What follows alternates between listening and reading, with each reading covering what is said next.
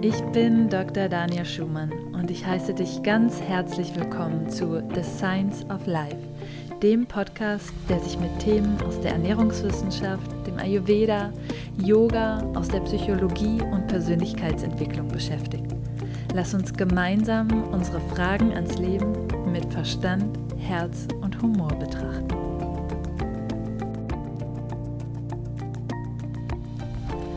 Hallo und herzlich willkommen zu einer weiteren Folge von The Science of Life. Heute habe ich die Autorin Vivian Dittmar für dich im Interview. Und Vivian versteht sich als Impulsgeberin für kulturellen Wandel und engagiert sich für eine ganzheitliche Entwicklung von Mensch, Gesellschaft, Wirtschaft und Bewusstsein. Sie hat mittlerweile sieben Bücher geschrieben, unter anderem zum Thema Gefühle und Emotionen. Und sie ist auf verschiedenen Kontinenten aufgewachsen. In Europa, sie ist in Bali und den USA aufgewachsen und beschäftigt sich schon sehr lange mit persönlicher Entwicklung und vor allen Dingen haben sie diese Jahre auf den unterschiedlichen Kontinenten natürlich sehr geprägt in unterschiedlichen gesellschaftlichen Strukturen. Ihr besonderes Interesse gilt dem inneren Reichtum des Menschen und genau das hat sie dazu bewogen, sich schon sehr früh und mittlerweile seit etlichen Jahren ihres Lebens sich der persönlichen Arbeit mit Menschen zu widmen. Sie hält Seminare, gibt Einzelsitzungen im Bereich ganzheitliche Persönlichkeitsentwicklung in verschiedenen Ländern und hat mittlerweile auch die Be the Change Stiftung gegründet, um da eben ihr Engagement auch dem gesamtgesellschaftlichen Wandel zu widmen. In diesem Interview widmen wir uns besonders den Gefühlen. Und zwar erfährst du in diesem Interview, was der Unterschied zwischen Gefühlen und Emotionen ist, denn da gibt es eine wichtige Unterscheidung. Was die fünf Grundgefühle sind, die Vivian Dittmar unterscheidet und was sie bewirken. Warum jedes Gefühl eine Kraft hat und aber auch einen Schatten hat. Sie spricht mit uns darüber, was der emotionale Rucksack ist und was er mit dem Konzept der Samskaras im Yoga zu tun hat. Samskaras sind bestimmte Energien, bestimmte Karma vielleicht auch und bestimmte ähm, ja, Charaktereigenschaften, die wir mitbringen, beziehungsweise die wir angesammelt haben, Erfahrungen, die uns geprägt haben und die unsere Handlungen dadurch auch beeinflussen. Du erfährst, wie die Doshas mit den Gefühlen in Verbindung stehen und warum wir uns individuell in bestimmten Gefühlen wohler fühlen als mit anderen. Du erfährst, was die fünf Elemente, also Feuer, Wasser, Erde, Luft und Äther, ähm, im Ayurveda mit den Gefühlen zu tun haben und warum es einen wichtigen Unterschied gibt zwischen Beobachten und Fühlen und warum das häufig in der Meditation auch dazu führen kann, Fühlen zu vermeiden. Und wir sprechen darüber, wie du genau hier wieder das Fühlen besser integrieren kannst. Wir sprechen über den Atem und Gefühle. Wir sprechen darüber, warum du nichts wegatmen solltest und wie du den Atem bewusst zum Fühlen nutzen kannst.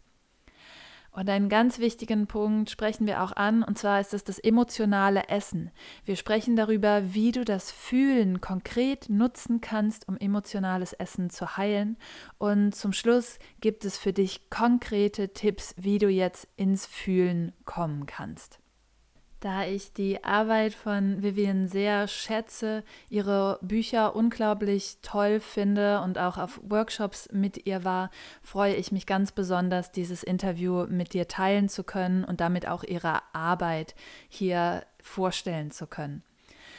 Ich hoffe, dass das Interview dazu beitragen kann, dass auch dieser schlechte Ruf, den wir häufig mit Gefühlen assoziieren oder auch in der spirituellen Welt häufig so ein bisschen die Gefühlsebene manchmal übergehen, dass das eben dazu beiträgt, hier nochmal einen anderen Blick auf Gefühle zu bekommen und wirklich die Bedeutung und die Kraft von Gefühlen wertschätzend betrachten zu können. Ich wünsche dir ganz viel Spaß beim Zuhören. Ja, hallo, liebe Vivian. Ich bin äh, total froh, dass ich dich heute hier habe für den Podcast im Interview, denn ähm, ja, deine Arbeit inspiriert mich sehr, die finde ich ganz toll und ich würde dich nochmal bitten, dass du dich für die Zuhörer einmal vorstellst. Gerne.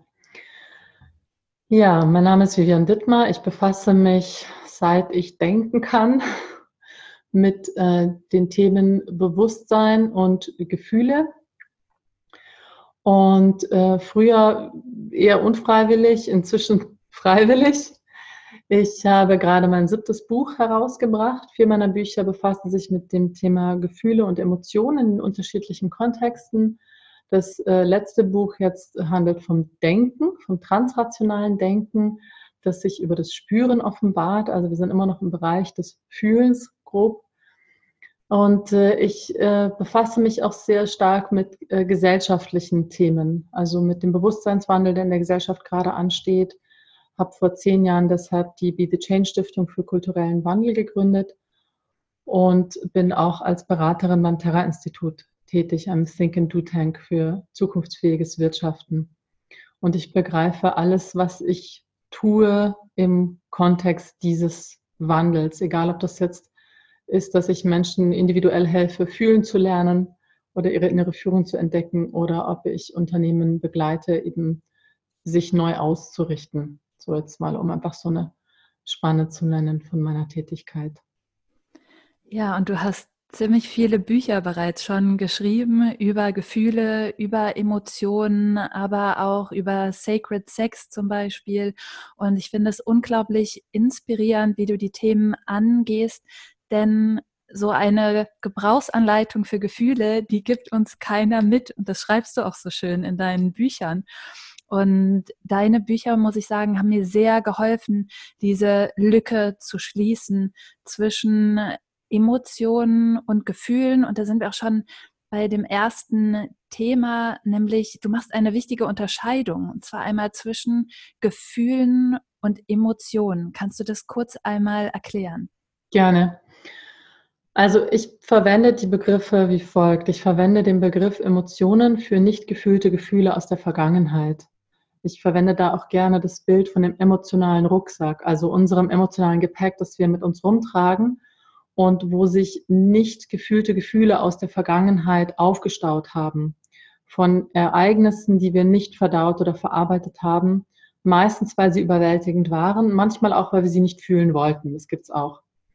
Und das ist eine sehr spezifische Verwendung von dem Begriff Emotionen. Es gibt viele Menschen, die den Begriff ganz anders verwenden, ist auch gut zu betonen. Als ich das erste äh, Buch darüber geschrieben habe, das war eben die Gebrauchsanweisung für Gefühle und Emotionen, da gab es einfach ähm, fast nichts zu dem Thema. Und ähm, ich habe mich umgeguckt und habe gesehen, dass es auch in der Begrifflichkeit keine Klarheit gibt. Und deshalb habe ich mir die Freiheit genommen, das einfach für mich zu definieren und einfach zu sagen, so verwende ich die Begriffe. Gefühle im Gegensatz zu den Emotionen sind in meinem Verständnis etwas, was aus dem Moment heraus auftaucht. Das heißt, jetzt passiert etwas, das wird von mir wahrgenommen und dann positioniere ich mich dazu. Ich interpretiere das, was ist.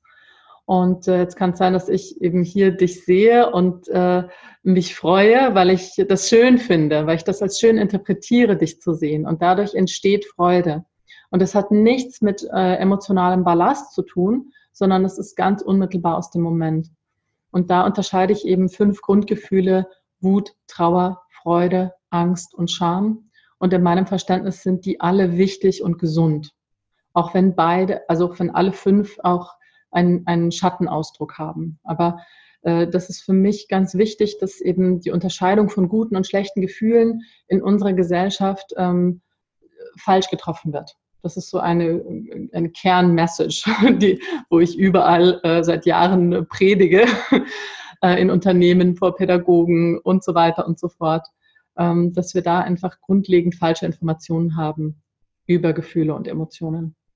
Ja, und ich finde, du hast da wirklich, wie du sagst, echte Pionierarbeit geleistet, weil diese Begriffe werden sehr schwammig ähm, verwendet und was in deinem ersten Buch auch so schön ist, dass du nochmal klar machst, dass Gefühle wirklich richtige Kräfte sein können. Mhm. Es geht nicht darum, dass etwas richtig ist oder dass etwas falsch ist, sondern es geht darum, wie sehr wir diese Gefühle wirklich ähm, ja, fühlen da kommen wir auch gleich nochmal zu, was eigentlich fühlen wirklich bedeutet. Ähm, aber auch wie wir diese eben als Kräfte nutzen können und anwenden können. Mhm. Und mittlerweile gibt es ja auch immer mehr Forschung darüber, wie sehr Gefühle, Emotionen, ähm, wie zum Beispiel ähm, auch Angst, eben unseren ganzen Körper beeinflussen können und mhm. wirklich unsere Gesundheit eben auch beeinflussen können. Ja. Und ähm, was ich so spannend finde, was du auch angesprochen hast, diesen Begriff von Emotionen, dass sich ja Gefühle, nicht gefühlte Gefühle eben anstauen können. Und im Yoga gibt es auch diesen Begriff der Samskaras.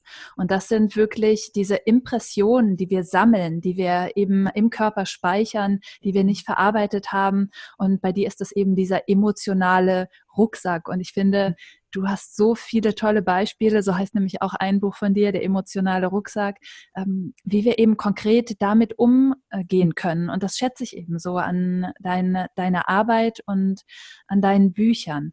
Und ähm, wie du schon gesagt hast, ja, ähm, gibt es diese verschiedenen Gefühle und diese Kräfte, die sie eben haben. Und vielleicht können wir da noch mal so ein bisschen mehr drauf eingehen.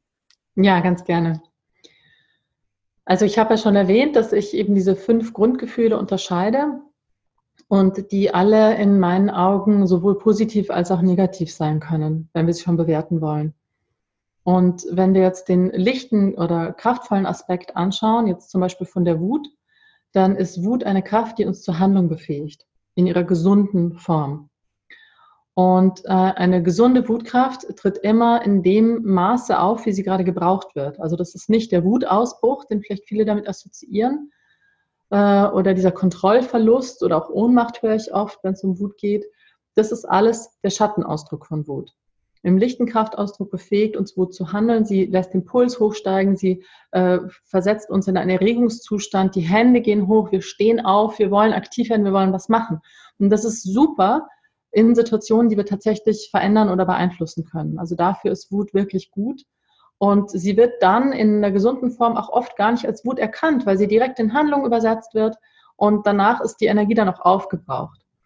Und oft wird sie eben erst als Wut wahrgenommen, wenn sie problematisch auftaucht, oft dann auch mit Emotionen vermischt, aber auch wenn sie rein im Schatten auftaucht, dann ist sie eben zerstörerisch und dann kann sie natürlich äh, sich in Aggression äußern, in Gewalt äh, und kann auch einfach Beziehungen zerstören.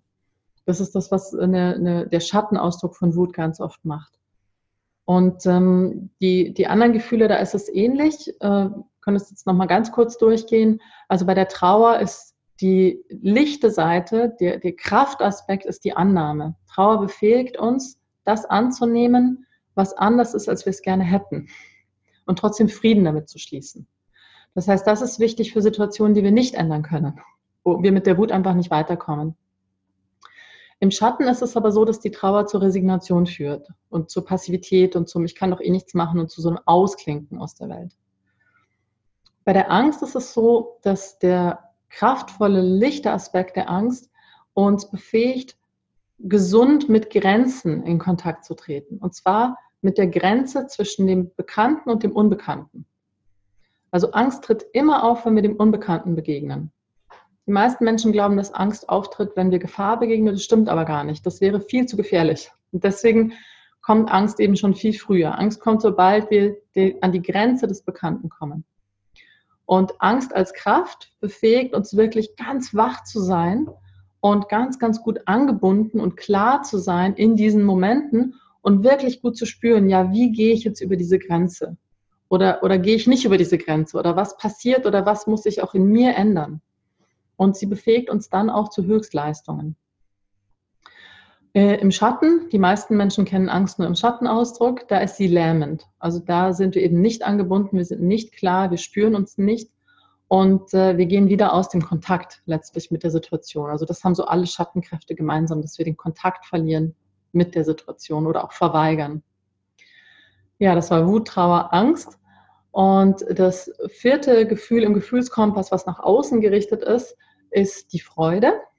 Und die Freude hat natürlich einen lichten, kraftvollen Aspekt, wo sie eben uns äh, ja das Leben feiern lässt, wertschätzen lässt, uns leuchten lässt, uns einfach in Kontakt bringt mit ja wie schön das Leben ist, wie schön dieser Moment ist.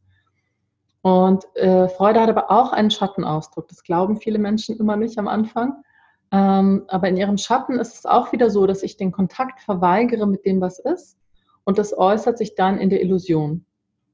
Also, dass ich mich, äh, mir etwas vormache. Also, wenn zum Beispiel etwas anders ist, als ich es gerne hätte und ich aber einfach Freude drüber kleistere und sage, ah, das ist doch alles ganz toll und natürlich, wir haben eine wunderbare Beziehung und ich liebe meinen Job und mein Chef ist ganz toll und man spürt, eigentlich stimmt das überhaupt nicht. Ja, und dann landen wir in der Illusion. Und die fünfte Kraft, die siedle ich im Gefühlskompass in der Mitte an, das ist die Scham. Und die Scham hat eben in ihrem lichten Ausdruck die äh, Aufgabe, der Selbstreflexion und befähigt uns damit zu einer angemessenen sozialen Navigation. Äh, und das ist wirklich dieses gesunde, sich selbst in Frage stellen, in den Spiegel gucken und ähm, sich selbst dadurch überhaupt erstmal wahrnehmen. Also es ist kein Zufall, dass in der Bibel eben die Menschwerdung begleitet wird von diesem, sie blickten an sich herab und sie schämten sich. Ja, das bezeichnet einfach einen Schritt im Bewusstsein, der passiert ist. Und da ist es auch so, dass viele Menschen nur den Schattenausdruck von der Scham kennen, nämlich die Selbstzerfleischung. Also wo wir uns total fertig machen, kein gutes Haar an uns lassen und äh, ja, uns selbst kaputt machen eigentlich mit den Schattenkräften dann, die sich gegen uns selbst richten. Ja, das heißt mal ein kurzer Abriss von dem Gefühlskompass. Ja, genau. Du hast diesen Gefühlskompass jetzt das Wort ein paar Mal genannt. Ähm, für die Zuhörer jetzt, der Gefühlskompass ist das Bild, was Vivian verwendet, ähm, um sich so ein bisschen an den Gefühlen zu orientieren. Und du beschreibst es sehr schön ähm, in deinen Büchern auch. Und ähm, ich finde auch toll, da nochmal wirklich differenzierter in die Gefühle eben reinzugucken, wie du das beschreibst. Und wir ähm, kennen im Ayurveda ja die Doshas und Dosha-Typen. Ja, das sind Vata, Pitta und Kapha. Und vor allen Dingen der Pitta-Typ, der hat eher mit der Wut vielleicht leichter zu kämpfen. Der fühlt sich wohl in diesem Gefühl. Und das beschreibst du auch, ne, dass unterschiedliche Menschen sich in unterschiedlichen Gefühlen mehr wohlfühlen oder besser auskennen. Ja, bei einem Vata-Typ, ähm, der vielleicht eher mehr mit Angst zu tun hat. Ähm, Kapha-Typen eher mit Trauer. Und das finde ich auch ganz spannend, dass das eben nochmal von Person zu Person sehr unterschiedlich ist, mhm. mit welchen Gefühlen wir uns ähm, ja gut auskennen oder eben auch nicht. Ähm, für mich war ganz augenöffnend auch die Scham. Ähm, dass die meisten ja gar nicht so als Gefühl assoziieren. Ja klar, Freude kennt man so und mhm. Wut und dass eben Scham auch ein wirkliches Gefühl ist und ähm, ja, diese Schattenseite der Selbstzerfleischung, ich glaube, das kennen auch sehr viele mhm. Menschen und auch der gesunde Umgang eben damit, das hat bei mir nochmal ganz viel angeregt, so auch eine ganz große Reflexion im Umgang eben mit mhm. diesem Gefühl, was mir vorher gar nicht so offensichtlich als Gefühl bewusst war. Und dann machst du noch was ganz Interessantes und das ähm, konnte ich auch sehr mit dem Ayurveda in Verbindung bringen. Und zwar sagst du, dass die verschiedenen Gefühle, auch fünf an der Zahl, wie du sie definierst, ähm, zu den verschiedenen Elementen, also Feuer, Wasser, Erde, Luft und Raum einen Bezug haben. Mhm. Magst du da noch mal kurz was zu sagen? Gerne, ja. Ich habe das äh, damals in dem Buch auch mit angeführt, weil ich wusste, dass das für manche Menschen ein Zugang sein könnte. Und die Wut ist natürlich dem Feuer zugehörig. Also das ist sehr bekannt. Sie ist rot, sie ist heiß, äh, sie ist feurig und sie ist aktiv oder eben zerstörerisch. Äh, die Trauer ist dem Wasser zugehörig. Also sie ist fließend, sie sinkt von alleine, genau wie das Wasser fällt. Äh, sie nimmt mit, was es loszulassen gilt. Und sie hat auch diese Tiefe, wie zum Beispiel ein See oder auch das Meer. Das ist eine große Tiefe und auch Stille in der Trauer als Kraft. Und äh, genauso kann sie natürlich zu einem Sumpf werden. Bei der Angst ist es so, dass ich die Angst dem Erdelement zuordne. Die Angst ist ja auch äh, stark mit Enge verbunden. Das steckt ja auch drin in dem Wort Angst. Und ähm, das ist ja auch in der Erde so drin. Und die Angst ist auch die Grenze, also wo ich eben an Grenzen komme und nicht weiter weiß. Ich bin in einer Situation, die kann ich weder ändern noch annehmen. Deswegen hilft mir Wut nicht weiter und Trauer nicht weiter. Und dann komme ich in diese Enge von der Angst. Und die Freude ordne ich dem Luftelement zu. Das kennt man ja auch, die Schmetterlinge im Bauch, die Luftsprünge. Also das ist einfach so dieses, dieser riesige Raum der Freude. Ganz, ganz luftig und leicht. Und die Scham ordne ich dem Äther zu. Du hast es jetzt Raum genannt. Ähm, könnte man auch Raum nennen. Also der Äther eben als etwas, was unsichtbar ist, was alles durchdringt, wo es bis heute umstritten ist, gibt es, gibt es nicht. Jetzt spricht man wieder vom Nullpunktfeld und so weiter. Also alle Jahrzehnte ähm, wird das von Wissenschaftlern wieder neu benannt und dann wieder verworfen, weil wie kann man etwas nachweisen, was alles durchdringt? Und ähm, genauso ist es eben auch mit der Scham, die uns, die erst das eigene Selbst sichtbar macht. Also ohne die Scham können wir uns selbst gar nicht wahrnehmen weil wir ja durch uns die Welt wahrnehmen. Und durch die Scham passiert dieser Wundermoment, dass wir plötzlich uns selbst wahrnehmen. Ja? Ähm, also das ist jetzt so mal diese, diese Zuordnung der Elemente, wie ich die im Buch vorgenommen habe und wie ich sie empfinde auch. Ja, ich fand das, für mich war das sehr klar und ähm, ja, wie du schon sagst, einfach ähm, jeder Mensch hat ja eine unterschiedliche Sprache und eine unterschiedliche Bildsprache. Und da fand ich das nochmal ein, ein, ja, einen sehr schönen Bezug einfach. Mhm. Und ähm, im Yoga sind ja auch bestimmte ja, Gefühle auch bestimmten Chakren zugeordnet und da gibt es auch sicherlich nochmal eine Brücke und auch Emotionen und die verschiedenen Körperbereiche. Vielleicht können wir da gleich nochmal ähm, drauf zurückkommen. Ähm, für mich ist nochmal so ein wichtiger Punkt, erstmal das Fühlen zu definieren. Wie fühle ich eigentlich? Denn es wird beim mhm. Yoga auch so häufig in den Raum geschmissen. Ja, beobachte die Gefühle, äh, die hochkommen und ähm, fühl in dich hinein. Ähm, mhm. Aber das ist sehr diffus. Und mhm. ähm, für mich war da auch immer ein sehr großer Wunsch, das doch mehr ähm, zu definieren und konkreter zu machen. Und du ähm, sagst, es gibt eine Unterscheidung zwischen Beobachten und Fühlen. Vielleicht oh ja. Erstmal als erstes. Ja, also das ist eine ganz wichtige Unterscheidung, die auch oft nicht getroffen wird. Also beobachten ist, ich kann ja eben alles Mögliche beobachten. Und das ist ja äh, immer etwas, wo ich getrennt bin von dem, was ich beobachte. Und das ist ja jetzt gerade in der Meditation zum Beispiel durchaus erwünscht. Also, dass ich durch Beobachten aus der Identifikation gehe mit den Gedanken und mit den Gefühlen. Und das ist aber ein anderer Vorgang, als es zu fühlen. Und das Fühlen bedeutet, dass ich die Wahrnehmung, also das Bewusstsein, was in mir guckt, in Kontakt bringe mit dem Gefühl unmittelbar in Kontakt. Das heißt nicht, dass ich es beobachte und sage, oh, da ist jetzt Wut, das ist ja interessant, was ja eher so ein intellektueller Vorgang ist oft, sondern dass ich ohne jede Worte diesen Kontakt zulasse zwischen Wahrnehmung und Empfindung. Und das ist was, was wir meistens vermeiden. Wir vermeiden das ganz instinktiv, weil fühlen wehtun kann. Und was wir aber nicht wissen und was uns meistens auch niemand sagt, ist, dass die Vermeidung von diesem Fühlen gerade von, von Schmerz, zu Leid führt. Und das ist viel schlimmer als Schmerz. Also Schmerz ist eigentlich gar nicht schlimm. Schmerz, wenn wir den fühlen, ist sogar total heilsam. Aber das davor, was bei den meisten Menschen eben davor geschaltet ist, ist eben ganz viel Widerstand gegen das Fühlen und, und Schutz vor dem Fühlen und Flucht vor dem Fühlen. Da haben wir die ganzen Süchte und bla bla bla bla bla. Äh, und das erzeugt Leid. Und das ist in unserer Gesellschaft sehr, sehr weit verbreitet weil wir das Fühlen äh, gar nicht mehr lernen. Wir wissen gar nicht, wie das geht. Und wir wissen gar nicht, dass wenn wir etwas fühlen, es Heilung erfährt, es sich transformiert und auch jetzt im Falle der Gefühlskräfte sich dadurch erst die, die Kräfte überhaupt offenbaren können. Also fühlen ist ganz wichtig bei den Emotionen, diese nicht gefühlten Gefühle, der emotionale Rucksack, damit die heilen können. Das beschreibe ich, wie gesagt, sehr, sehr ausführlich in dem Buch Der emotionale Rucksack. Bei den Gefühlen als soziale Kräfte, wie ich das nenne, die ich jetzt im Gefühlskompass beschrieben habe, da ist das Fühlen eben ganz wichtig, damit diese Kraft überhaupt in unserem System fließen kann, lebendig werden kann. Ja, weil solange wir sie nicht fühlen, halten wir sie unbewusst oft fest. Also wir arretieren sie, wir verhindern, dass sie überhaupt in Bewegung kommt. Und ähm, dieses Fühlen ist was, was Übung braucht. Also wir haben oft eben Jahrzehnte Übung, das nicht zu fühlen.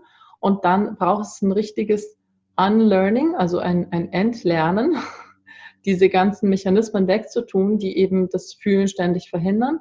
Und es braucht wirklich ein Lernen, wie wende ich mich eigentlich mit meiner Wahrnehmung, mit meinem Bewusstsein ganz bewusste Empfindung zu.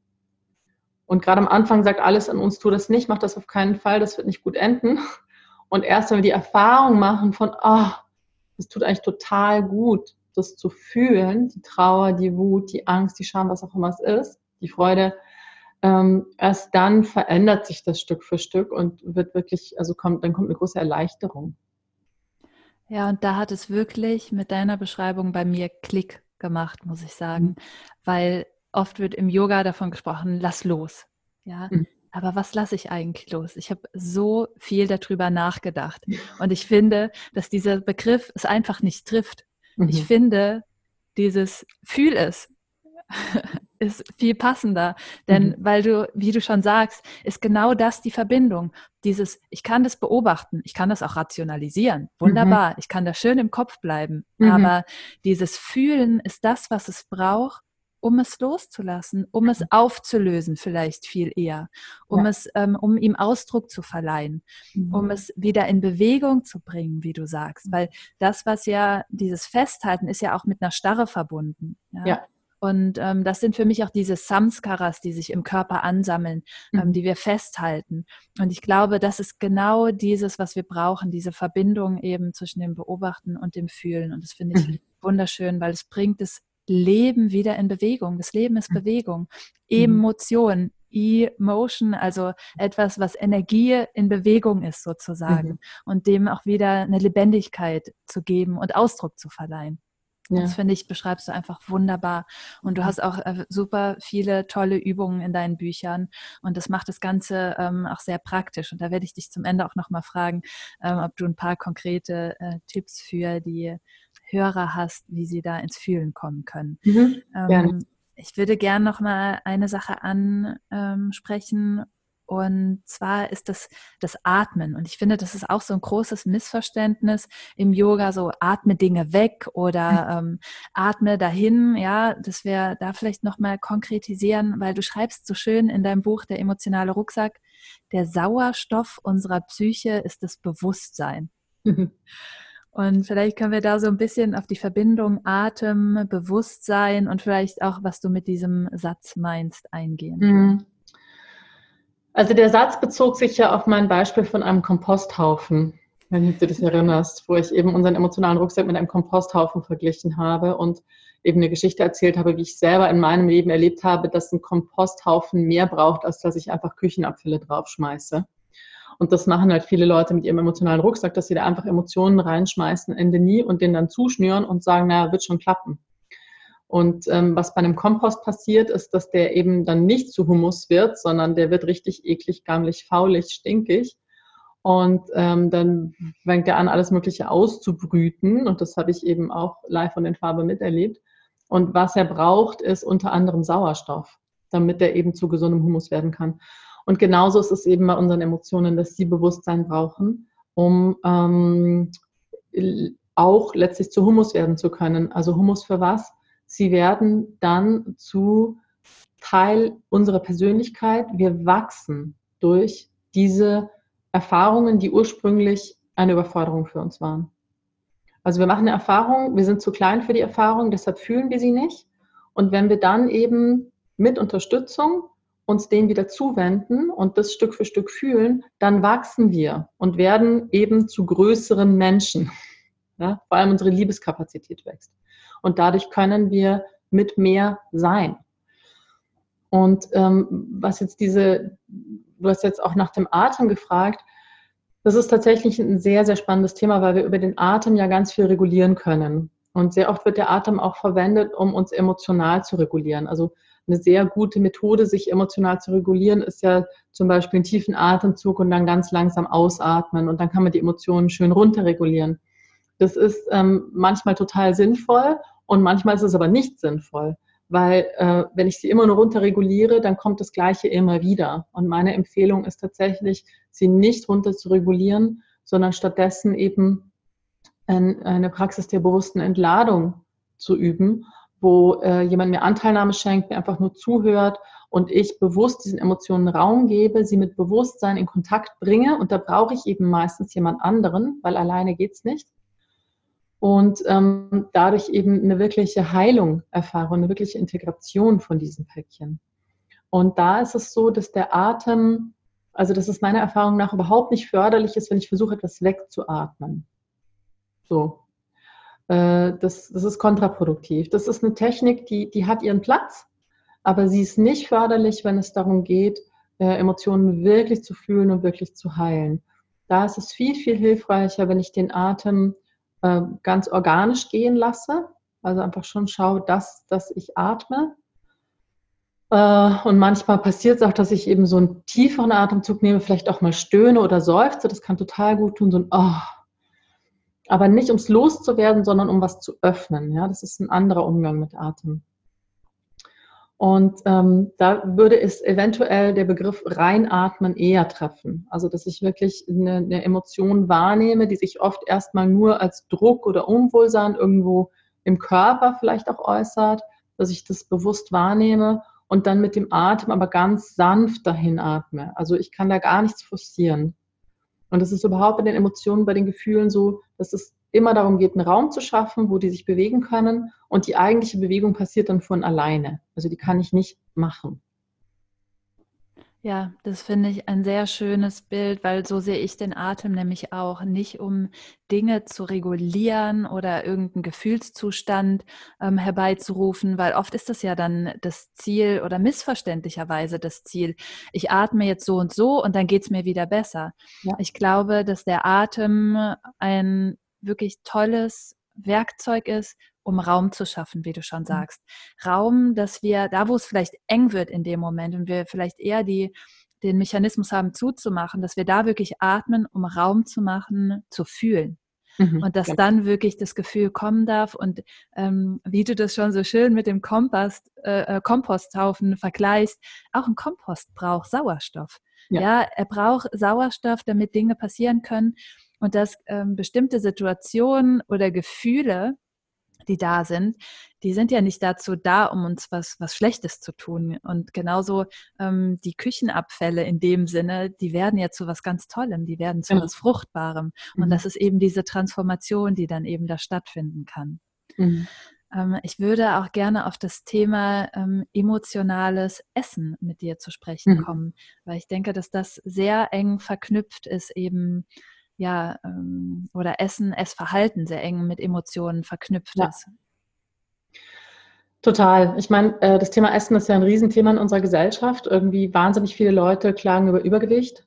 Und ähm, es wird immer gesagt, Bewegungsmangel. Ja, klar, Bewegungsmangel. Aber ich äh, glaube, viel zentraler ist wirklich äh, die massive Kompensation, die einfach über das Essen passiert.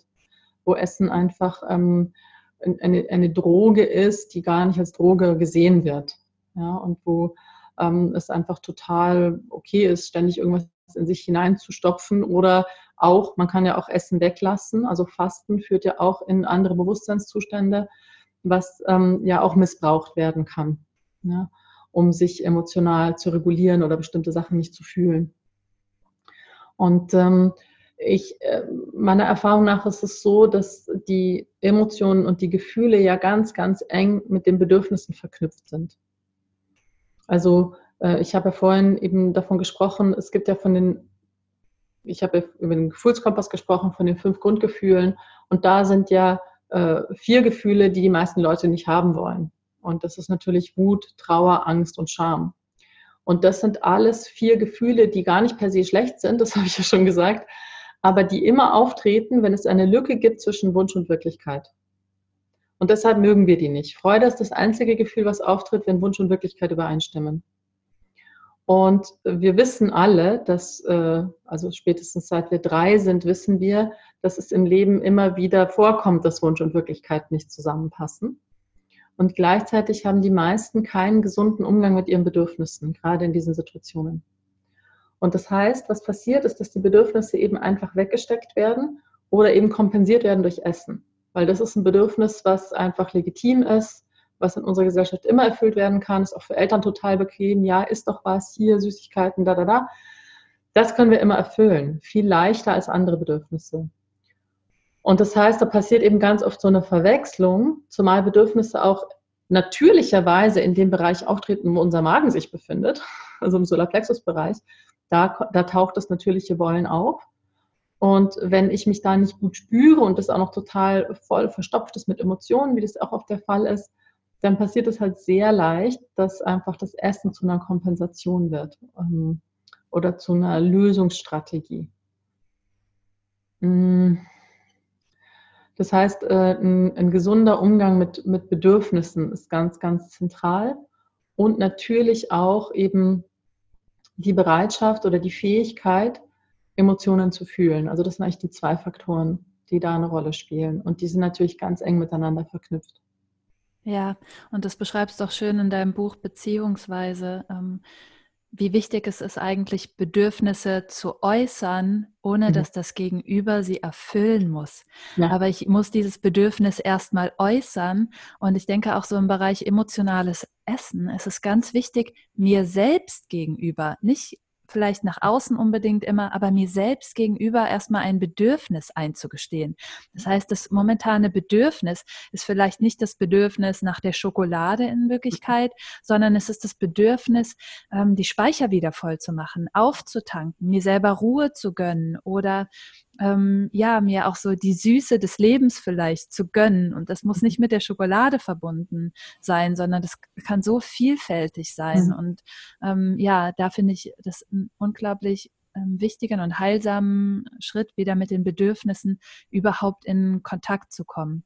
Und ja, auch wie du das mit der Freude bereits beschreibst, nicht das aufgrund von einfach immer diesen positiven Affirmationen, ja, mhm. dieses Drüberkleistern. Mhm. Es ist alles schön, es ist alles schön. Ähm, das kann wichtig sein, auch mal, wenn man in so einer Negativspirale drin mhm. ist, auch mal eine positive Affirmation hinzusetzen, mal so ein bisschen mehr Fokus auf Dankbarkeit zu legen. Mhm. Aber eben, wie du nicht sagst, und das finde find ich, das macht deine Arbeit auch so authentisch und ähm, anwendbar, nicht dieses drüberkleistern, sondern mhm. wirklich zu gucken, was ist denn da gerade? Und da können auch andere Sachen sein. Mhm. Und es muss nicht immer schön sein und nicht immer freudig sein. Ja, das mhm. kann auch mal wütend sein, das kann mal traurig sein und da wirklich da reinzugehen und das wirklich zu, zu spüren. Ja. Ja, ich würde gerne zum Thema Bedürfnisse noch was sagen, weil du sagst so schön, sie zu äußern. Ja, das kann ein Aspekt sein. Und ähm, ich weiß, dass das für mich noch nicht ausgereicht hat, sondern für mich war der Schlüssel wirklich die Erkenntnis, dass Bedürfnisse vor allem gewürdigt werden wollen. Und sie wollen das noch viel mehr als erfüllt zu werden. Und ich weiß früher, also wo das ganze Thema für mich äh, total Dschungel war und ich da echt verloren war, da war ich dann oft so ein bisschen, ja toll, ja, dann kann ich da hinfühlen und dann merke ich, eigentlich will ich die Schokolade nicht, sondern eigentlich hätte ich lieber, dass mich jemand in den Arm nimmt. Aber was bringt mir die Erkenntnis jetzt? Da ist ja niemand, der mich in den Arm nimmt. Und ich habe wirklich ewig gebraucht, um drauf zu kommen, dass Bedürfnisse wirklich zunächst einmal gewürdigt werden wollen. Und das ist erstmal was, was in mir passiert. Und wenn ein Bedürfnis gewürdigt wird, dann verwandelt sich das Bedürfnis und wird tatsächlich zu etwas Wunderschönem.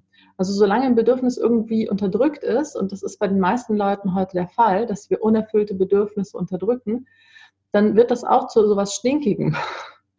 Und ähm, dann ziehen wir es vielleicht irgendwann mal raus und dann sieht das aus wie was, was wir unterm Sofa hervorgeholt haben.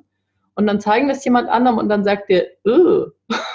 ja, der sagt dann nicht, oh, was für ein schönes Bedürfnis, natürlich mag ich dich gerne in den Arm nehmen, sondern der, der sagt eigentlich so, äh, nee, weißt du, will ich nicht, ist ja eklig, weil es eklig ist, ja, aber es ist eklig, weil wir es nicht gewürdigt haben, weil wir es in uns eben so weggedrückt haben und das ähm, nicht atmen kann in uns, das Bedürfnis nicht leuchten kann, nicht seine Schönheit entfalten kann. Und das ist ein Prozess, den wir einfach in uns äh, erstmal gehen. Also ich nenne das auch so die Evolution der Bedürfnisse, dass wir zum Beispiel so ein Bedürfnis wie äh, ein Bedürfnis nach Kuscheln oder Körperkontakt, wo wir auch einen Riesenmangel haben in der Gesellschaft, dass wir das erstmal anerkennen oder nach Zuwendung oder, oder, oder. Und dann das Bedürfnis in uns wirklich leuchten lassen und die Schönheit von dem Bedürfnis anerkennen und wirklich das feiern, dass es da ist. Ja, und meistens ist es so, dass wenn wir ein Bedürfnis in uns feststellen, was, äh, wo wir nicht wissen, wie wir es erfüllen können, dann macht uns das tierisch Angst und wir tun es ganz schnell wegpacken und wir tun alles andere, als es zu feiern. Und das ist etwas, was ich wirklich jedem mitgeben möchte. Äh, probier das mal aus. Wenn du so ein Bedürfnis in dir entdeckst, wo du gerade nicht weißt, wie kann ich es erfüllen, schau doch mal, kannst du es in dir würdigen und feiern, vielleicht sogar mit jemandem teilen, ja, vielleicht mit einer Freundin oder so, hat gar nichts damit zu tun, ob sie das erfüllen kann oder nicht. Ist gar nicht wichtig. Aber einfach um dieses Bedürfnis zu feiern und zu einfach zu zeigen, wie schön das ist.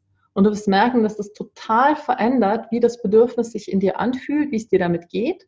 Und du wirst feststellen, dass du als erwachsener Mensch sehr wohl damit klarkommst, dass du Bedürfnisse hast, die nicht erfüllt werden, die vielleicht nie erfüllt werden. Ja, das ist ein völlig normaler Zustand.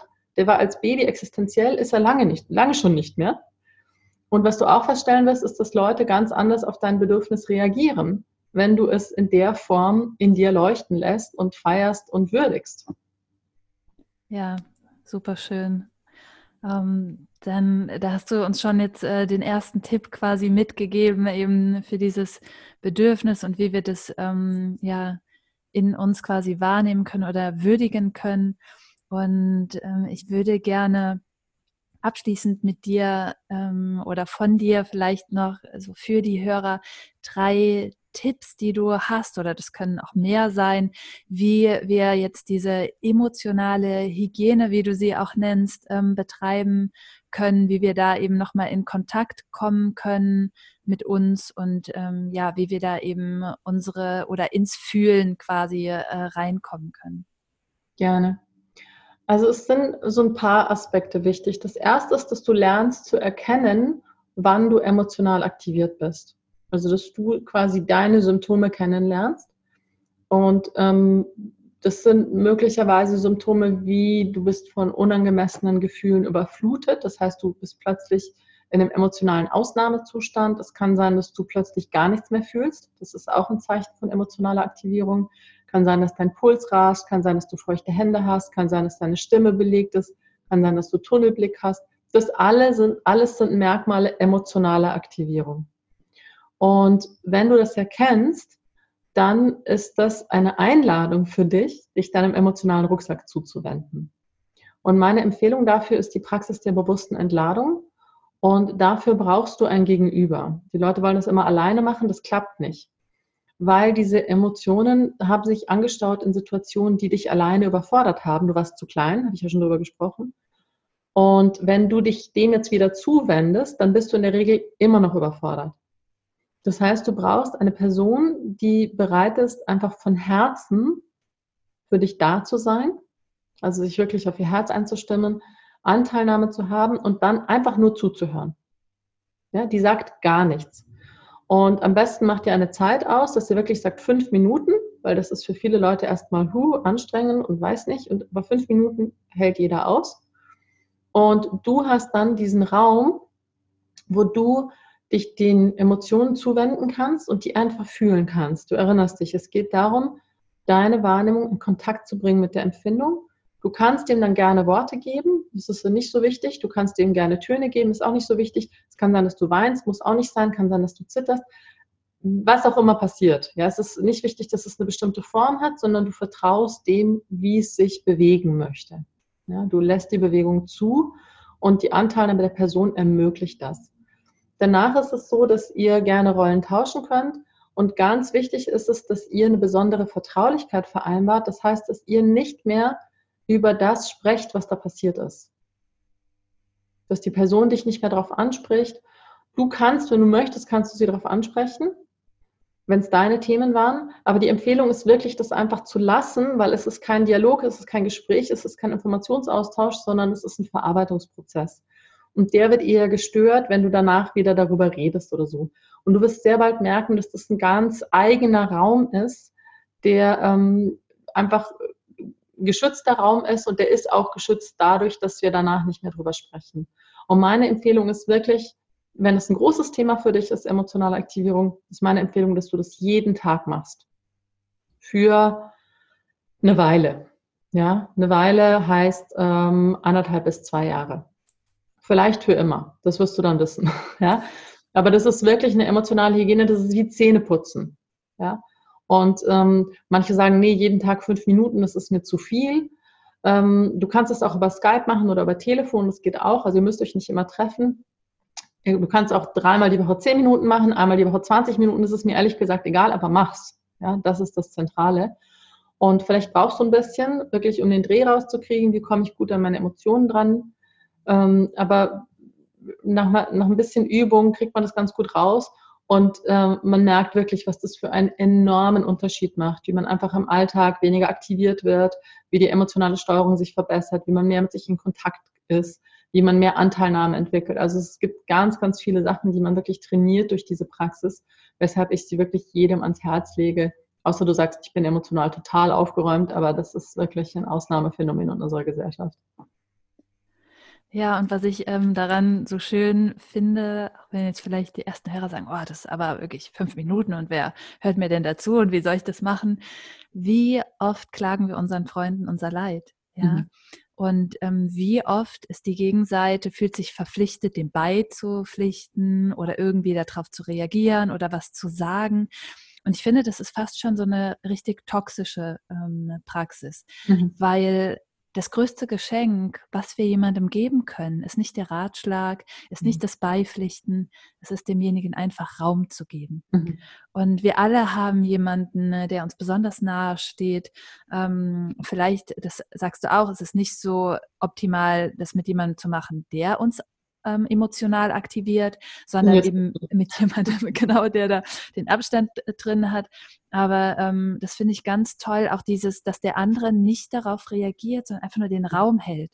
Und das finde ich ein ganz tolles ähm, Konzept. Und ähm, ich habe das selber auch ausprobiert, wie, wie schön das eigentlich ist und was sich darauf basierend auch erst in einem selber entfalten kann. So dieses mhm. in Kontakt kommen mit wirklichem ähm, Fühlen, statt es einfach unbewusst zu entladen, sondern ja, mhm. da wirklich ein ganz äh, bewusstes Konzept daraus zu machen, eine emotionale Hygiene. Mhm. Ja.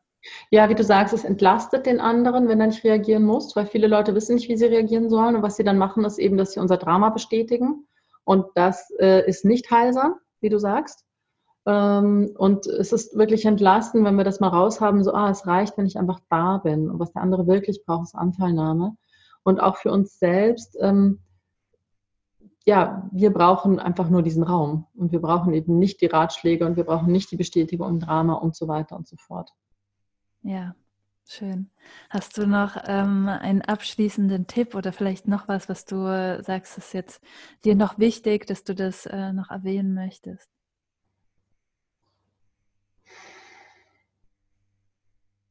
Ich möchte einfach alle, die zuhören, ermutigen, sich diesem Bereich des Fühlens in sich zuzuwenden. Also das ist kein Fass ohne Boden, Heilung ist möglich und das lohnt sich. Und ähm, darunter offenbart sich dann eben auch das, was ich das Spüren nenne, was noch subtiler ist, wo eben das innere Navi angesiedelt ist, das transrationale Denken, also die Intuition, die Inspiration, die Herzintelligenz, die Absicht. Und das erlebe ich heute als ganz, ganz zentral. Die Welt, in der wir leben, ist so komplex und so schnelllebig und so verwirrend, dass wir ohne innere Führung uns überhaupt nicht mehr auskennen. Und deshalb gibt es meines Erachtens auch so viele Menschen, die sich heute mit diesen Themen befassen und sich dem zuwenden. Und ich möchte da einfach eine Ermutigung aussprechen für diesen Weg, weil ich weiß, dass er oft in der Gesellschaft gering geschätzt wird oder nicht verstanden wird oder auch die Umgebung vielleicht nicht wirklich versteht, was hat der denn jetzt oder was hat die denn jetzt? Was will die denn da plötzlich rumpsychologisieren oder ja, keine Ahnung, Esoterik oder was auch immer man dann oft hört. Und oft weiß man ja auch selber gar nicht, was einen reitet, was dann einem plötzlich will. Und ähm, das ist schon das innere Navi, was einen führt, was einfach sagt, hey, da gibt es noch was anderes im Leben. Und ähm, das, dieses andere finden wir im Moment halt nicht in unseren formalen Bildungsinstitutionen und in dem, was uns angeboten wird. Und deswegen müssen wir uns da auf andere Wege begeben, vielleicht auch von anderen Kulturen lernen, so wie du das gemacht hast, und ähm, all das möchte ich einfach, ich, ich, ich möchte euch ermutigen, da weiterzugehen und dem zu vertrauen. Und auch wenn ihr euch vielleicht mal verirrt auf dem Weg, das gehört auch dazu. Und da lernt man auch viel. Und äh, dann kommt einfach immer wieder zurück, euch selbst zu spüren und zu schauen, okay, was ist jetzt der nächste Schritt, was ist für mich stimmig. Und der Weg, der, der, den Weg gibt es, der ist nicht eingebildet, der führt wohin und du kannst ihn gehen. Ja, wie du so schön sagst, es ist nicht nur nicht ein Fass ähm, ohne Boden. Es ist, ähm, du machst das Ganze sehr greifbar in, in deinen Büchern. Und vor allen Dingen machst du das mit unglaublich viel Humor und Herz. Und ich habe einige Male bei deinen Beispielen, die du so aus deinem Leben, auch in, aus deinem Empfinden ähm, gebracht hast, äh, herzhaft gelacht, so diese eigenen Dramen, die du beschreibst. Und ich kann den Zuhörern nur sagen, ähm, es ist auch lustig, sich auf diesen Weg. Was heißt lustig? Es macht auch Freude, teilweise ja. sich auf diesen Weg zu mhm. bewegen. Und ähm, ich habe so viele Situationen auch reflektiert, äh, wo ich herzhaft über mich selber lachen ähm, konnte, wenn man so das eigene Drama einmal äh, reflektiert. Und ähm, es ist nichts, was einem Angst machen muss. Ich glaube, die meisten ne, denken immer so, ah, das ist so schmerzhaft. Ähm, ja. Nee, es kann auch, es kann auch Freude machen und es kann auch mhm. Spaß bringen und ähm, das bringst du sehr gut ähm, rüber. Ja, ich danke dir vielmals, dass du dir die Zeit heute hier genommen hast und ich bin sehr froh, dass du diese Arbeit machst, dass du die mit uns teilst und ähm, vor allen Dingen mit dieser Klarheit auch. Und ja, danke dafür. Ganz gerne. Schön, dass du mit dabei warst und ich danke dir fürs Zuhören und ich hoffe, dass du für dich ganz viel aus diesem Interview ziehen konntest.